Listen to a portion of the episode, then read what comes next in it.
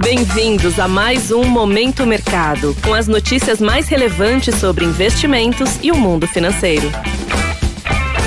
Muito bom dia para você ligado no Momento Mercado. Eu sou Tailan Carvalho e bora para mais um episódio desse podcast que te informa e te atualiza sobre o mercado financeiro. Hoje vou falar sobre o fechamento do dia 15 de setembro, quinta-feira. Cenário internacional. Em relação ao exterior, houve uma bateria de dados econômicos e relacionados ao mercado de trabalho dos Estados Unidos que indicam uma economia aquecida. Assim, sobem cada vez mais as apostas dos agentes em relação a um Banco Central americano mais duro na próxima reunião, que ocorrerá entre os dias 20 e 21 deste mês. Vale dizer que ao longo de agosto, os agentes do mercado não colocaram colocavam em suas expectativas, por exemplo, uma possível alta de 1% na taxa de juros americana. Agora, este número já começa a aparecer nas expectativas, enquanto 0,75% é majoritário. Assim, todas as bolsas americanas terminaram o dia em queda.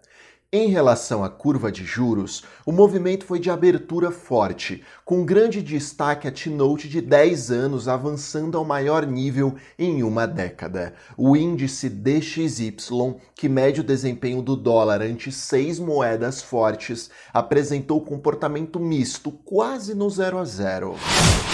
Cenário nacional. A respeito do ambiente local, o real desvalorizou 1% diante do dólar, voltando ao patamar do início do mês anterior. Isso é explicado por uma fuga de dólares, movimento esperado com a possível maior atratividade da renda fixa americana.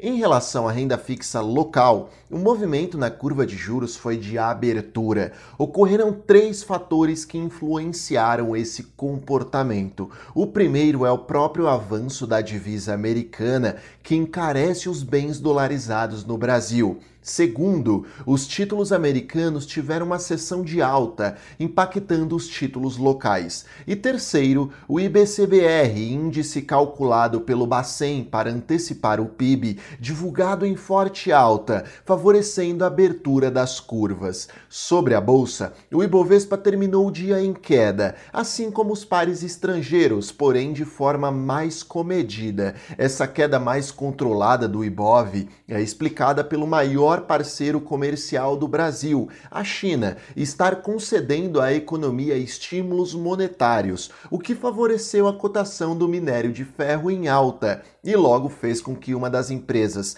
de maior peso no índice Bovespa tivesse variação positiva, a Vale pontos de atenção. Olha só, em relação ao exterior, haverá divulgação do sentimento do consumidor calculado pela Universidade de Michigan.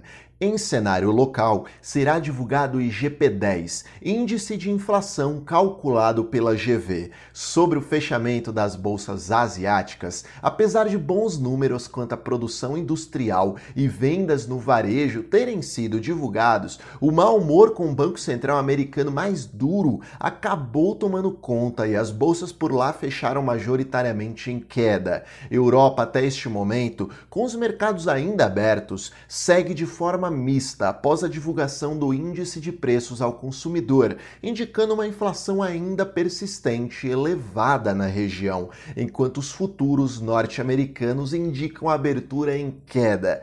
Dessa forma, termino mais um Momento Mercado. Desejo a você um ótimo final de semana. Nos vemos na segunda. Fui!